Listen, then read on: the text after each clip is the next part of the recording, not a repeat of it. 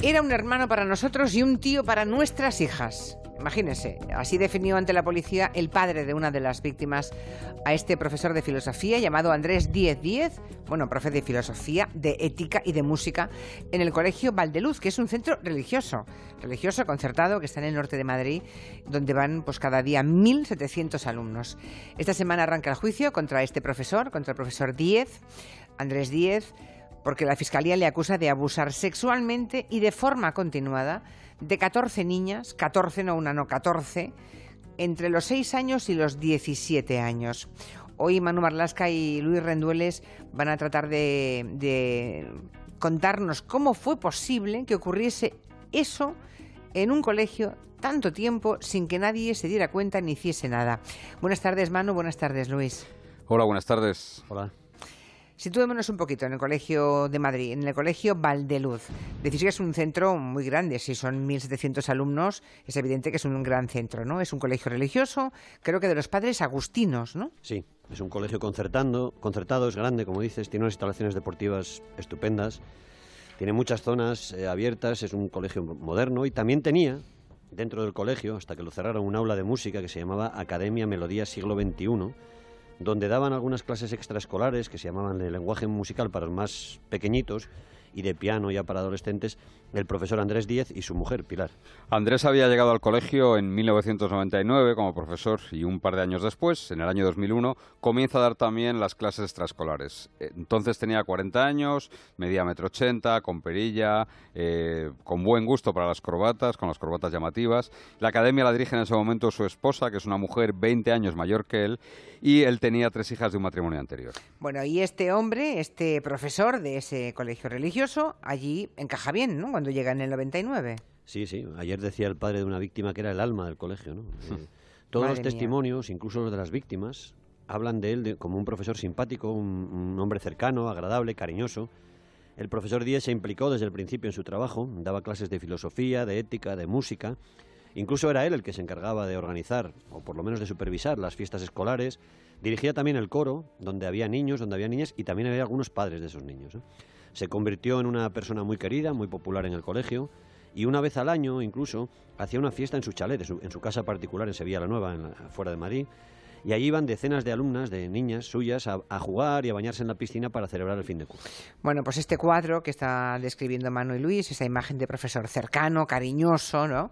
Salta por los aires en febrero de 2014, hace ya por tanto cuatro años, mm. cuando por fin un grupo de niñas se deciden y denuncian al profesor Díez por abusos. Sí, esto tiene una historia que va llega hasta noviembre del año 2013, unos meses antes, y en ese momento varias alumnas del profesor hablan de lo que les está ocurriendo a ellas. Están muy incómodas, están tensas, algunas incluso cuentan que tienen pesadillas la noche antes de ir a clases de piano, pero ninguna se atreve a dar el paso de denunciarlo. Luego contarán a la policía y a las psicólogas que Andrés era como un papá y que tenía miedo de varias cosas. Primero, de que las tildaran de mentirosas y de hacer daño a Pilar, la esposa de Andrés y directora de la academia. Claro, es que la mujer estaba allí Claro, eh, eh, hay una frase de, de, las chicas que dicen, ella nos trataba muy bien, pensábamos que no sabía lo que su marido hacía y que si decíamos algo, ella iba a estar muy mal porque al fin y al cabo es su mujer.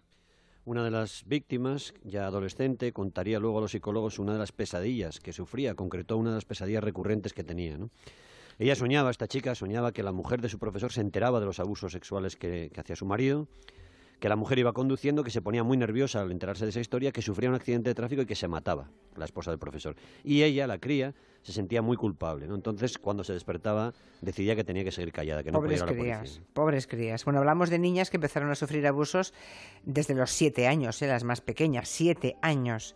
Eh, son un grupo de adolescentes luego, de 16, eh, pasado el tiempo, las que acaban dando ese paso y denunciando al profesor Díez eh, meses después. Sí, la Navidad de 2013 ya decidieron que no podían seguir calladas y una de ellas se lo cuenta a su novio y luego se lo cuenta a sus padres. Claro, Otras... dio tiempo de tener novio, claro, es que se hicieron sí, adolescentes, claro. claro, claro. Otras cuatro crías más deciden unirse a esta denuncia, crean un grupo de WhatsApp incluso y lo que hacen es que van a denunciar el asunto. Finalmente, el 6 de febrero del año 2014, es decir, tres meses después de que, que esto, que se, plantase esa semilla, llaman a la policía. Y la Policía Nacional lo que hace es empezar una investigación, que, es la que eh, se ve estos días precisamente en el juicio contra el profesor Díez, ¿no? al que acusan de abusar de 14 niñas entre los 6 y 17 años, al menos durante 12 larguísimos años, 12 ¿eh? años. Y por lo visto lo hizo, según la policía, tanto en el Colegio Valde luz, como luego en la Academia de Música. ¿no? ¿Cómo ocurrían estos abusos? ¿Cuál era la estrategia de este presunto abusador? Los testimonios de las 14 víctimas que han denunciado han sido estudiados y evaluados por la policía, por las psicólogas y el fiscal. Y todos han dado credibilidad a 12 de ellas. 12 son muy creíbles, altamente creíbles. Dos chicas más que denunciaron abusos del profesor presentan relatos que han definido las psicólogas como menos lógicos y se les da menos credibilidad. Esto no significa, y es importante, que no sufrieran abusos, sino que por lo que sea, ellas no son capaces de contar toda la verdad, no pueden o, la adornan o hay algo, hay algo que impide que tengan una credibilidad total. No significa que mientan. ¿eh? Lo que cuentan esas víctimas que tienen total credibilidad para los expertos es todos, todas cuentan cosas muy parecidas. El profesor Díez comenzaba a tocarlas cuando eran muy chiquititas en clase de lenguaje musical. En esos años, cuando ellas apenas tienen siete u ocho años, el profesor ponía películas musicales, apagaba la luz y se colocaba al lado de alguna de ellas. En ese momento abusaba de esa cría. Las tocaba los pechos, los glúteos, les metía la mano por dentro del pantalón. Enternece y sobre todo estremece leer algunas de esas declaraciones, como la de un adolescente que confesó que ella pensaba que todo eso era un juego, tenía siete años, ¿eh? y que cuando el profesor terminaba con ella, llamaba a otra niña a su lado. Bueno, esos abusos eh, empezaban con las alumnas más pequeñitas, luego seguían con las chicas de 10 o 12 años o 13 pero ya entonces no era en el colegio, sino en las clases particulares de piano, ¿no? Cuando ya se quedaban a solas con el abusador. Eso es, en un aula al final del pasillo dentro del colegio. El fiscal, que pide 69 años de cárcel para profesor Díez, asegura que este hombre aprovechaba su condición de superior, lo dice así, de profesor, y comenzaba con besos en las mejillas y abrazos e iba aumentando su contenido sexual para pasar a besos en la boca, caricias en las piernas por la zona de los muslos hasta llegar a tocamientos en los senos, los glúteos y la zona vaginal por encima de la ropa, llegando a introducir sus dedos en la vagina de las menores. Madre mía.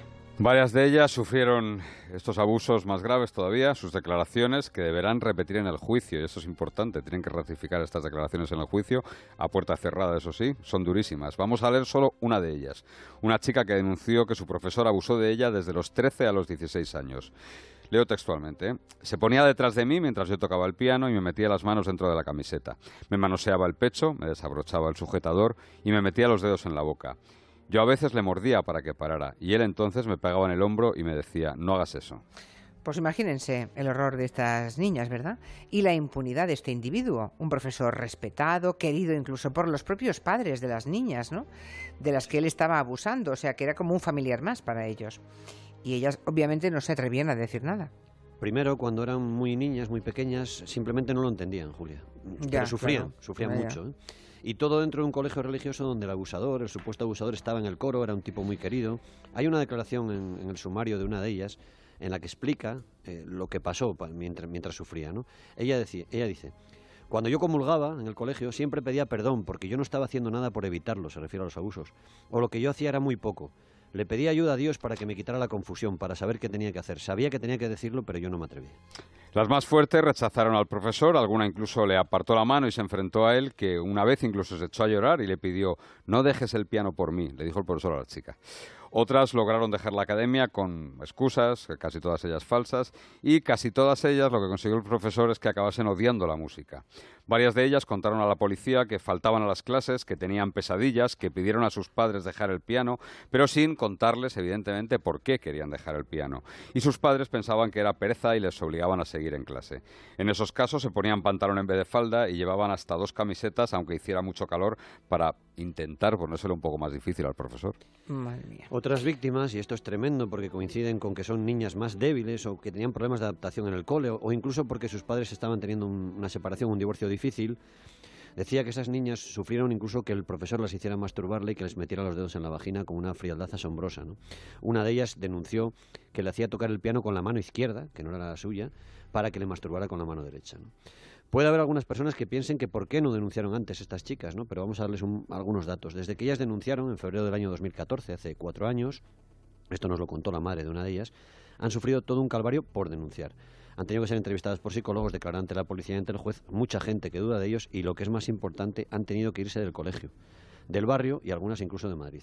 no es nada fácil, pero ¿por qué? No es nada fácil denunciar ser víctima de abusos, lo hemos visto en otros casos. Ya, ya, ya, ya, pero... Y mucho menos cuando eres más pequeño pero es, realmente repugnante, ¿no? Y esta semana estas pobres crías tienen que revivirlo todo en el juicio que se está produciendo en Madrid, ¿no? Ayer declaró este individuo, el acusado, el profesor Díez. Imagino que este tipo dice que es inocente, supongo. Sí, sí, por supuesto. que hay 14 niñas que se lo inventan Nada, dice que es inocente, que todo es falso. Incluso su abogado pide para él la libre absolución, evidentemente. Ya, ya, me imagino. El profesor que, insisto, daba clases de filosofía, de ética, y de música en el colegio religioso, contó en su día a la policía cuando fue detenido que, y leemos textualmente su declaración, las clases de piano implican proximidad entre profesor y alumno y en muchas ocasiones hay que coger la mano del alumno y colocarla encima del piano. Hay que corregirles la muñeca e incluso la posición de las piernas y la postura de la espalda. Añadió que algunas de las chicas que le han denunciado sufrían problemas de adaptación en el colegio. Madre ayer, mía. Ayer eh. declaró este hombre en el juicio, esa puerta cerrada y lo que, sea, lo que ha trascendido es que sigue insistiendo en su inocencia y atribuye las 14 denuncias a eh, un deseo de dinero por parte de las chicas, de indemnización, a una venganza y, si es cierto lo que están publicando los medios a través de Europa Press, incluso a los cambios hormonales de las chicas que estaban en la adolescencia. 14 chicas dicen que abusó de ellas durante años y él insiste en que es inocente. Además, que los argumentos son los típicos de los abusadores. ¿eh? Es que es, es de libro, es de manual. Denunciaron en 2014 el caso ante la policía, pero, y ahora viene lo indignante, una de estas chicas ya había hablado en el colegio Valdeluz. Ya había contado lo que le hacía su profesor de piano y lo había hecho en 2006. O sea, ocho años antes de la denuncia oficial. Sí, la investigación descubrió a la que llamaremos víctima número uno, una chica que hoy ya es veinteañera y que vivió un infierno con el profesor Díaz en el año 2006. ¿eh? Todo empezó cuando una profesora la descubrió vomitando en el cuarto de baño del colegio. La chica le confesó que el profesor Díez le tocaba entre las piernas y en otros lugares de su cuerpo. Y esa chica, que entonces tenía nada más que 16 años, se lo contó también al psicólogo y al orientador del colegio. También al jefe de estudios y a su padre. Y su padre la llevó inmediatamente a un centro de salud. Sufría anorexia y bulimia, pero sobre todo sufría abusos. Estuvo un año siendo tratada por una psicóloga de un centro público para niños víctimas de abusos sexuales de la Comunidad de Madrid. Por cierto, una chica de 16 años que avisa de lo que está ocurriendo con el profesor y, y entonces ¿qué hizo en el 2006 el Colegio Valdeluz? de los eh, padres dominicos hemos quedado. Agustinos. Agustinos, perdón, Agustinos. Vamos a responder con lo que dice la policía que hizo el colegio. ¿eh? El director del colegio y el jefe de estudios no adoptaron ninguna medida de protección, así lo dice la policía, hacia la primera joven que contó lo que estaba ocurriendo, tampoco se entrevistaron con el profesor acusado ni con la familia de la chica y provocaron, lo dice la policía, insisto, mayor indefensión en la víctima. También, siempre según la policía, al mantener en su puesto al profesor, facilitaron que pudiera seguir teniendo relación con menores de edad, incluso a solas. Por todo eso, concluye ese informe policial, que la desidia y la conducta permisiva de los directivos del colegio pudo provocar que muchas otras menores de edad estuvieran indefensas ante los aberrantes actos cometidos por Andrés Díez a lo largo de los años. Y la policía apunta a una causa, eh, más allá del escándalo, del miedo al escándalo, apunta una causa para esa desidia que llaman ellos del, colegio, ¿no? de la dirección del colegio. Y apuntan una explicación a lo que llaman cierta protección que el colegio otorgó al profesor Díaz durante años. El hombre y su esposa pagaban 2.416 euros al mes al colegio Valdeluz por el alquiler de las aulas donde daban clases de música. ¿Por 2.400 tan baratos se venden? Por favor. El profesor fue detenido casi ocho años Ocho años después, ocho años después y trece víctimas después ¿eh? de la primera queja de una niña y quedó en libertad bajo fianza de 12.000 euros. El jefe de estudios y el director del colegio también fueron detenidos y luego puestos en libertad, por encubridores, supongo. Sí, en la declaración ante la policía, el jefe de estudios admitió que sí, que la chica le había contado lo de los abusos sexuales, reconoció que no habían hablado con el profesor y expresó incluso cierto arrepentimiento ¿no? Por, no haber denunciado entonces el asunto. El juez decidió no acusarlos de lo que estabas hablando tú de encubrimiento porque, dice, dijo el juez en aquel momento, no consta que tuvieran, conocimiento de todos o alguno de los delitos ni que dejaran de cumplir con sus obligaciones de perseguir los mismos, los delitos, entiende. El jefe de estudios matizó después lo que había dicho ante la policía, le dijo al juez que se había sentido un poco intimidado por la policía y que por eso había contado que la chica le había hablado de abusos sexuales. Luego rectificó y dijo que solo le pidió no dar clases con el profesor Díez. Tanto el jefe de estudios como el director perdieron, eso sí, sus puestos directivos en el Valdeluz, aunque nos cuentan... que siguieran allí. Sí, sí, pero ojo, ¿eh? nos cuentan que siguieron allí dando clase al menos hasta el curso pasado. El fiscal pide ahora, en el juicio, esto también se verá en el juicio, que el Colegio Valdeluz indemnice a siete de las víctimas, las que sufrieron abusos en las instalaciones del colegio, con un total de 270.000 euros por los daños morales que han sufrido, que sufren todavía. El colegio sería, según el fiscal, responsable civil subsidiario de lo ocurrido porque fue dentro de sus instalaciones y a veces en horario y en turno escolar. Pues 270.000 euros, en fin.